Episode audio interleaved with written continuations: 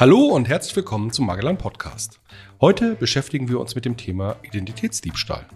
Wie kann uns das treffen? Wo passiert uns das? Und ja, wie können wir uns davor schützen? Mein Name ist David Berger und ich darf zusätzlich Ralf Stoth begrüßen. Kurz zum Hintergrund. Beim Identitätsdiebstahl geht es darum, dass eine Identität einer Person missbräuchlich genutzt wird, um sich zum Beispiel für Dienste anzumelden und finanzielle Vorteile zu erhaschen. Oder vielleicht auch Personen auszuspähen. Dazu habe ich eben, wie gesagt, den Ralf Stoth in unserer illustren Runde eingeladen und freue mich auf seine Meinung.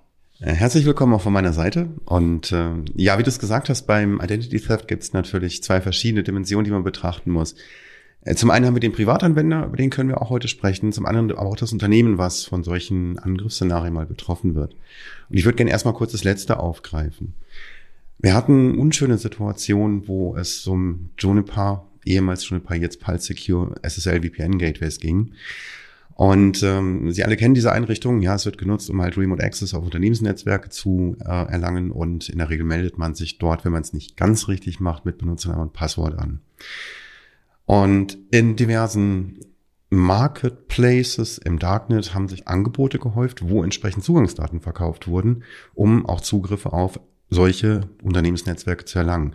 Das heißt also, Identitätsdiebstahl ist halt nicht nur so ein Thema für Privatpersonen, sondern auch jede Unternehmensidentität kann halt für unlautere Zwecke genutzt werden. Und deswegen müssen wir da halt auch drüber sprechen. Ralf, wie kommt man aus deiner Sicht am ehesten an solche Daten? Wir sprechen ja davon von Versicherungsdaten, von Krankendaten, ähm, aber vielleicht auch teilweise von Daten, die Personen freiwillig von sich im Internet verbreiten. Das heißt, ich habe vor kurzem jemanden gesehen, der seinen Lebenslauf auf seiner Homepage quasi fast ausführlich publiziert. Ist der damit nicht auch das perfekte Angriffsziel und gibt seine Daten einfach freiwillig in die große weite Welt? Naja, das ist durchaus schon ein bisschen philosophische Frage. Also wie viele Daten gebe ich von mir preis, um letztendlich auch mal die Identität irgendwo nachvollziehbar zu hinterlegen? Ähm, ich möchte jetzt nicht auf Facebook rumhacken oder auf WhatsApp oder ist eigentlich das gleiche im Übrigen. Oder Amazon, wo meine Shopping-Eigenschaften oder Shopping-Präferenzen immer mitgeschnitten werden. Letztendlich entscheidet jeder Anwender äh, selbstständig darüber, welche Daten er preisgibt. Er müsste halt nur vorher so ein paar Seiten allgemeine Datenschutzbestimmungen beispielsweise durchlesen. Ja. Wir alle wissen, dass das niemand tut. Und gerade dort ist halt die Weiterverwendung halt der eigenen persönlichen Identität oft hinterlegt, wird halt freigegeben durch Akzeptieren und dann, damit nimmt das Unheil seinen Lauf. Den Fall, den du gerade geschildert hast, ist natürlich ein, sagen wir, besonderes Exemplar. Äh, in dem Fall weiß ich allerdings nicht, ob er das vielleicht auch tatsächlich macht, weil er gerade auf einer Jobsuche ist. Ja, dann wäre es halt durchaus nicht ganz ähm, zu seinem Nachteil, diese Daten freizugeben. Aber man sieht es halt auch an allen Ecken und Enden, wie beispielsweise äh, Personen nicht darüber nachdenken, wie man halt aus wenigen einzelnen Daten trotzdem ein komplettes Profil zusammenbauen kann. Dann gibt es jetzt zwei Sachen, die ich damit machen kann. Also zur einen kann ich natürlich dann versuchen, möglichst viele Informationen über eine Person zu akquirieren, um diese dann zu imitieren beispielsweise, eben wie du es eingangs gesagt hast, für eine Bestellung bei Online-Services, zur Hinterlegung von Profilen in irgendwelchen Diensten, die der eigentliche Anwender gar nicht kennt, oder halt zum anderen, um die Daten zu verkaufen. Jetzt haben wir gerade eben darüber geredet, was grundsätzlich personenbezogene Daten sind, wo ich die herbekomme. Wie leicht ist es jetzt für mich als vielleicht nicht ganz versierter IT-Spezialist an solche Daten ranzukommen. Das heißt, ich habe häufig das Wort Darknet gehört, ich habe Deep Web gehört. Ähm, das sind alles Begriffe, die sind für mich nicht so richtig greifbar. Wie leicht komme ich als David Berger jetzt an wirklich böse Daten im Internet, um ähm, ja, Schindluder zu treiben? Ja, du erwartest jetzt nicht wirklich, dass ich darauf eine Antwort gebe, wie leicht das tatsächlich ist. Doch. Nein, natürlich nicht. Also im Großen und Ganzen, äh, die Hürden sind nicht allzu hoch. Das Einzige, was du wirklich benötigst, ist äh, eine, wie auch immer, Darknet-fähige Währung, in der du halt letztendlich die Daten bezahlst. Das heißt, es gibt dort, ähnlich wie ein Amazon Marketplace, entsprechende Einrichtungen, wo du verschiedene Datensätze aus größeren Hacks kaufen kannst.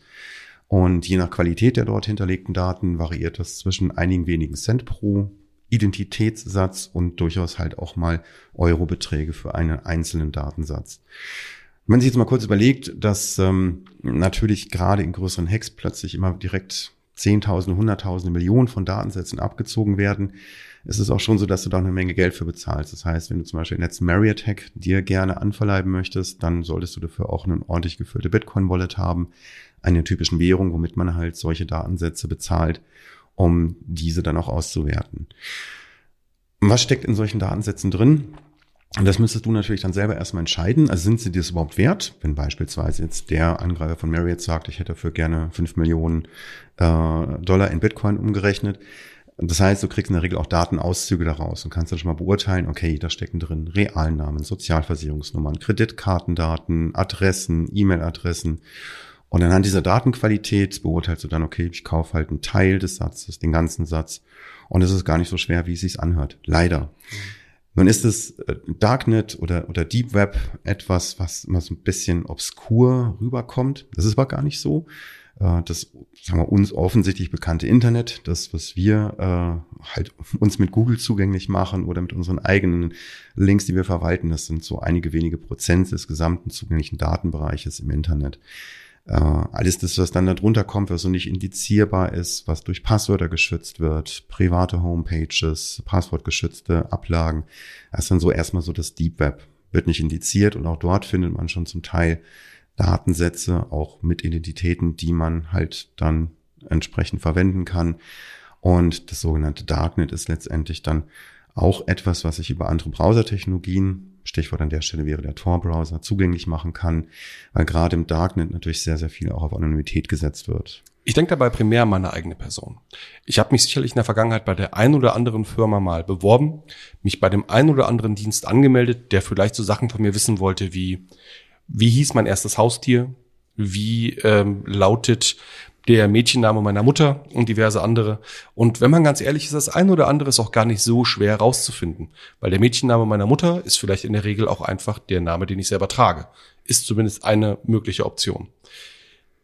Abgesehen davon, dass wir uns alle besser schulen können, wie wir mit Daten umgehen, gibt es aus deiner Sicht technische Möglichkeiten, sich vor einem Identitätsdiebstahl besser zu schützen? Als Beispiel eine zertifikatsbasierte Authentifizierung, wo vielleicht die technische Hürde schon sehr, sehr hoch ist Gibt es da einen Mittelweg für dich?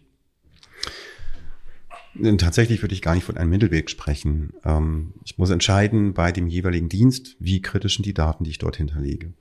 Wenn ich mich jetzt registriere für den Newsletter beim nächsten Möbelhaus, dann kann ich halt durchaus auch schon mal mit Datensparsamkeit vielleicht auch nicht unbedingt mit realen Daten agieren. Wenn ich hingegen beispielsweise tatsächlich bei der Stadt Köln eine äh, Steuervorauszahlung anmelden möchte, dann muss ich natürlich meine Realdaten nehmen und weiß auch direkt, das sind wirklich kritische Sachen. Und an der Stelle entscheide ich dann, okay, mit welchen Anmeldeverfahren kann mich der mit mir kommunizierende Anbieter äh, unterstützen. Wir haben mittlerweile sehr häufig auch den Fall, dass ich zum Beispiel einen Personalausweis nutzen kann zur Anmeldung, dass ich eine Zwei-Faktor-Authentifizierung basierend auf üblichen Apps, die man auf jedem Smartphone betreiben kann, verwenden kann. Ich kann meine Identität an einen großen Anker hängen und diese woanders wiederverwenden, ohne dass der eigentliche Betreiber dann meine Daten bekommt. Also das klassische Google-Konto, was ich zur Anmeldung gegenüber Amazon nutzen kann. Mein iCloud-ID, wenn ich Apple-Nutzer bin, kann ich verwenden, um mich bei diversen Diensten anzumelden. Und so muss man sich eigentlich wirklich überlegen, was sind die kritischen Daten, die ich preisgebe. Solche Anker-Accounts sind natürlich wirklich sehr, sehr kritisch. Die sollte ich durchweg immer mit einem zweiten Faktor schützen, mit starken Passwörtern, mit einzelnen Passwörtern, die ich nicht bei anderen Diensten wiederverwende. Wohingegen dann zum Beispiel Sachen, wo es um die Vereinsratssitzung im Badmintonverein Borchswan geht, kann ich auch durchaus mal entsprechend äh, Sachen verwenden, die nicht unbedingt diesen gleichen Ansprüchen genügen. Es muss einfach handelbar sein. Ich äh, habe natürlich auch nichts damit gewonnen, wenn ich das Ganze für mich selber so kompliziert mache, dass ich mit diesem Konzept nicht mehr klarkomme und gar nicht weiß, was habe ich jetzt eigentlich wo verwendet. Weil dann fange ich nämlich an, nehme einfache Passwörter, schreibe sie auf und oder ähnliches und gewinne dabei eigentlich nichts, nicht wirklich etwas.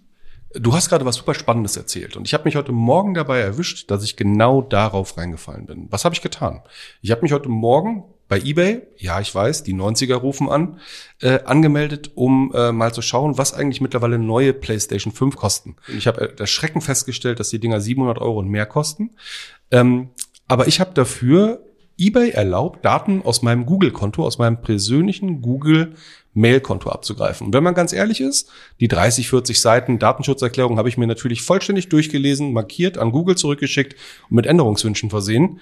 Ähm, habe ich natürlich nicht.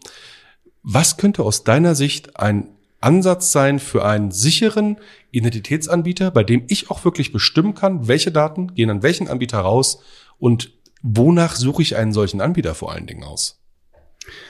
Es ist durchaus ein Dilemma, in dem wir hier stecken. Äh, auf der einen Seite haben halt die großen amerikanischen Anbieter den Markt quasi definiert und auch de facto schon aufgeteilt.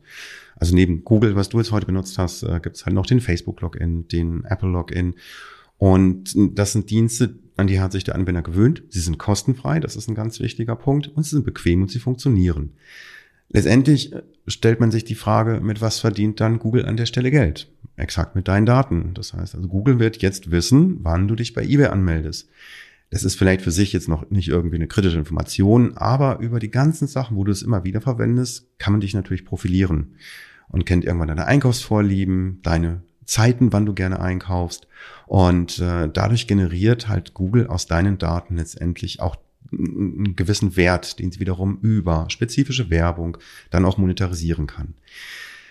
Welche anderen Anbieter gibt es? Leider Gottes keine wirklichen großen Alternativen, die Stand heute auch auf allen möglichen Seiten funktionieren. Wir sind einfach verwöhnt. Die Anbieter haben das nicht schlecht gemacht und haben diese Standards einfach mal adaptiert und umgesetzt. Und wenn man sich in Deutschland umschaut, gibt es Anbieter wie beispielsweise Verimi. Das ist so ein äh, Konsortium, wo auch die Telekom entsprechend mit dabei ist. Und die haben natürlich relativ hohe datenschutzrechtliche Anforderungen an das Produktdesign gestellt. Und da kann man sich als Anwender sicher sein, dass sie dort entsprechend nicht monetarisieren, sondern das wirklich nur als Service anbieten. Ist im Übrigen auch kostenfrei, aber kann ich nicht überall benutzen. Es gibt eine Reihe von Bankinstituten, Krankenkassen, die dort angeschlossen sind, wo ich eine Verimi-Identität benutzen kann. Und es ist aus meiner Sicht durchaus eine, eine legitime Alternative zu den amerikanischen Diensten. Das Ganze wird dann anfangen zu funktionieren, wenn es einfach mehr Leute benutzen. Und entsprechend halt auch sagen, okay, ich kann es nicht für alles verwenden, aber mit jeder Anmeldung bei der Deutschen Bank über zum Beispiel Verimi gibt es wieder einen mehr, der das anwendet, dass man einfach wirklich einen Stein ins Rollen bringt und sagt, na gut, ich arbeite auch aktiv als Anwender daran mit finde ich durchaus ein Punkt, über den man nachdenken sollte, sich genauer Gedanken darüber zu machen, wem gebe ich meine Daten jetzt auch über solche Logins preis und gibt es dafür nicht Alternativen. In Deutschland haben wir sowas, gibt es auch in vielen anderen Ländern. Beispielsweise gibt es in äh, den Vereinigten Arabischen Emiraten die Möglichkeit, sich mit seinem elektronischen Pass fast an jedem Online-Dienst anzumelden. Und auch das geht in Deutschland. Ist allerdings technisch nicht ganz einfach und daher auch nicht weit verbreitet. Jetzt haben wir gerade über genau solche Anbieter gesprochen, die halt schon, sag ich mal, das Herzstück unserer Daten beheimaten. Ne? Also Verimi, wir gehen jetzt mal einfach von dem aus. Der kennt vielleicht meine Adresse, der kennt meine Rufnummer, der weiß äh, meine Kontoverbindung und diverse andere Sachen. Jetzt äh, weiß ich, es gibt zum Beispiel eine Seite haverbeenpwned.com, wo ich prüfen kann, bin ich eigentlich Opfer eines Leaks geworden? Sind meine Daten schon irgendwo im Netz?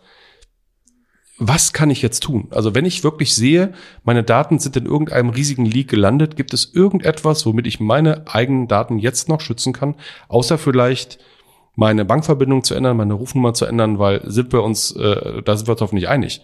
Ich werde mein Geburtsdatum nicht ändern können und ich werde höchstwahrscheinlich auch nicht so leicht meinen äh, Namen ändern können. Also wie kann ich mich dann noch technisch gegen eine solche Übernahme meiner Identität schützen?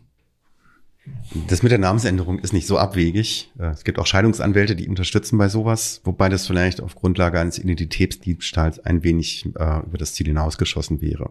Kommt ein bisschen auf deine Ehe an, das mag ich jetzt nicht beurteilen.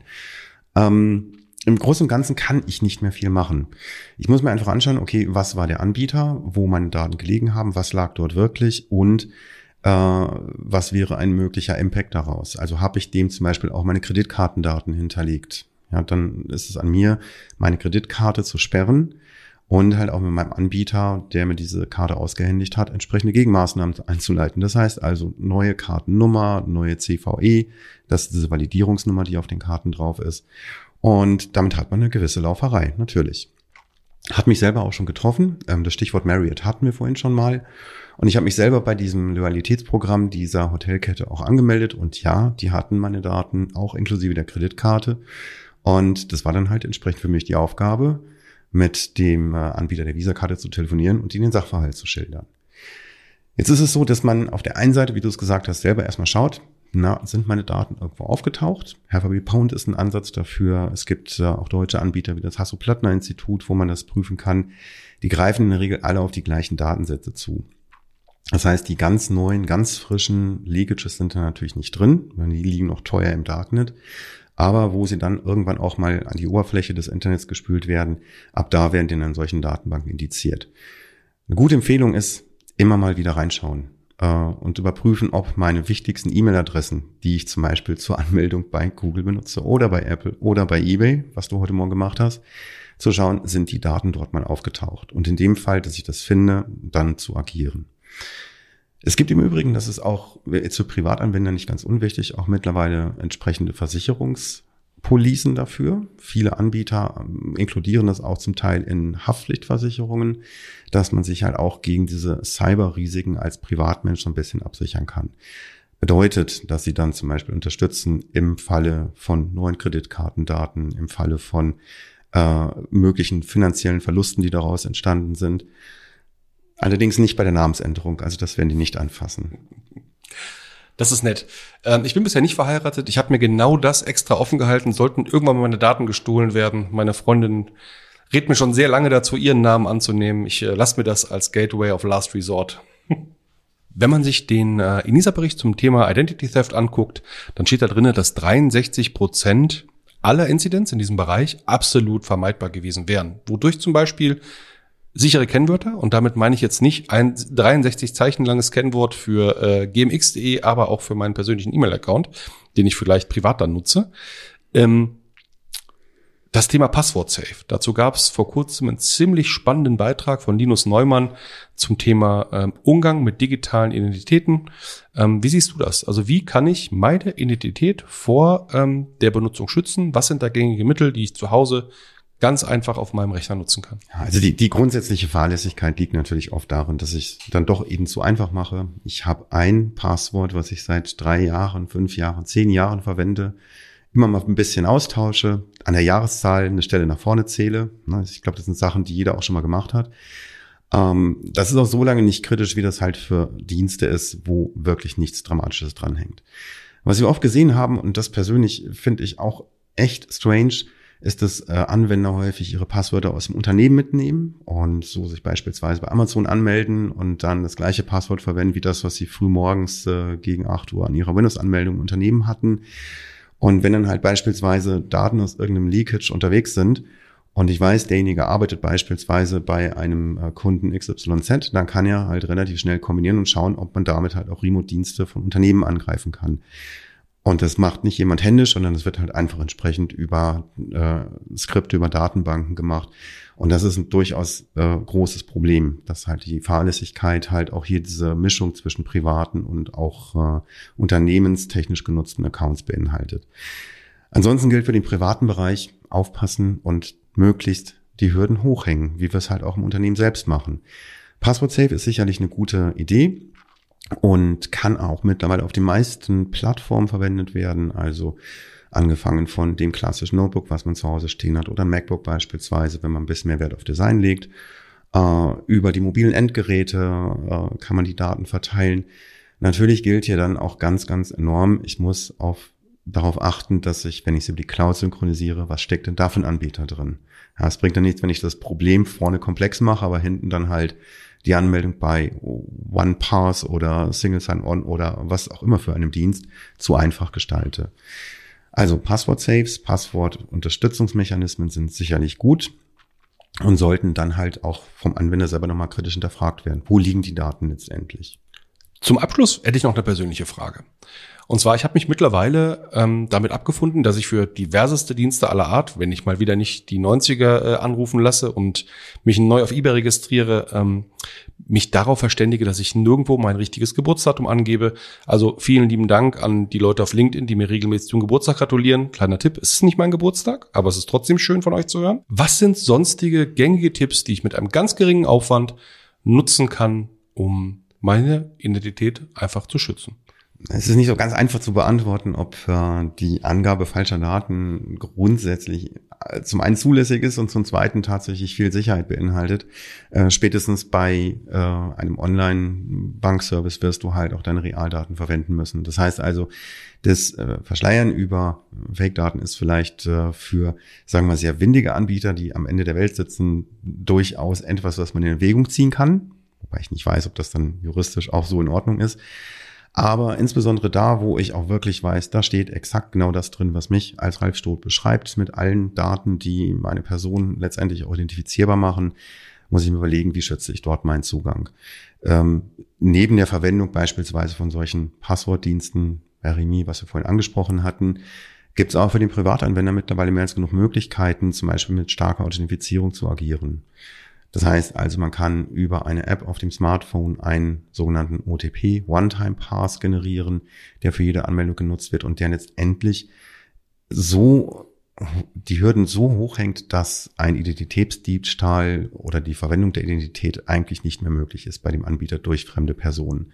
Es sei denn, deine Freundin, wir wissen, du bist nicht verheiratet, hat ja auch das Handy weggenommen und äh, nutzt diese App natürlich klar, der physikalische Besitz des Handys würde sie dann dazu ermöglichen, dich auch wieder als David Berger bei eBay anzumelden, wenn du das so eingerichtet hättest. Generell ist es natürlich etwas, wo wir uns auch vor Augen führen müssen, es gibt technisch unbedarfte Anwender. Und das betrifft äh, zum Beispiel meine Eltern, die sind halt nun mal älter als ich, das steckt auch schon im Namen drin oder in der Bezeichnung.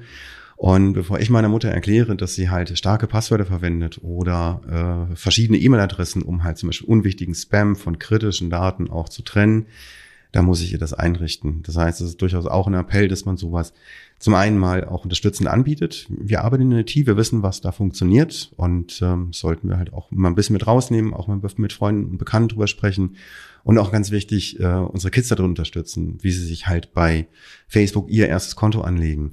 Ähm, da sollten wir bei sein, nicht um hinter reingucken zu können. Die ein oder anderen Eltern machen das vielleicht, aber letztendlich einfach, um auch unseren Kids die Möglichkeit zu geben, zu wissen, wie sie dann jetzt 60, 70 Jahre am Stück mit der digitalen Identität umgehen.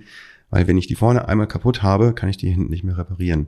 Also durchaus ein wichtiges Thema, nicht nur mit unserer IT-Brille drauf zu schauen und zu überlegen, na, was geht denn technisch alles, sondern halt auch durchaus mal äh, mit anderen Menschen drüber reden, bisschen missionieren und darauf hinweisen, äh, wie man es besser machen kann. Hilft uns letztendlich allen. Ralf, vielen lieben Dank für das Gespräch. Es war super spannend, deine Meinung zu so kritischen Fragen zu hören. Ich werde auf jeden Fall jetzt drüber nachdenken, mir einen One-Time-Pass für meine persönlichen Konten zu organisieren. Und ähm, ja, ich freue mich auf das nächste Gespräch. Solltet ihr beziehungsweise Sie Anregungen haben zu genau diesem Thema, so freuen wir uns auf die Rückmeldung.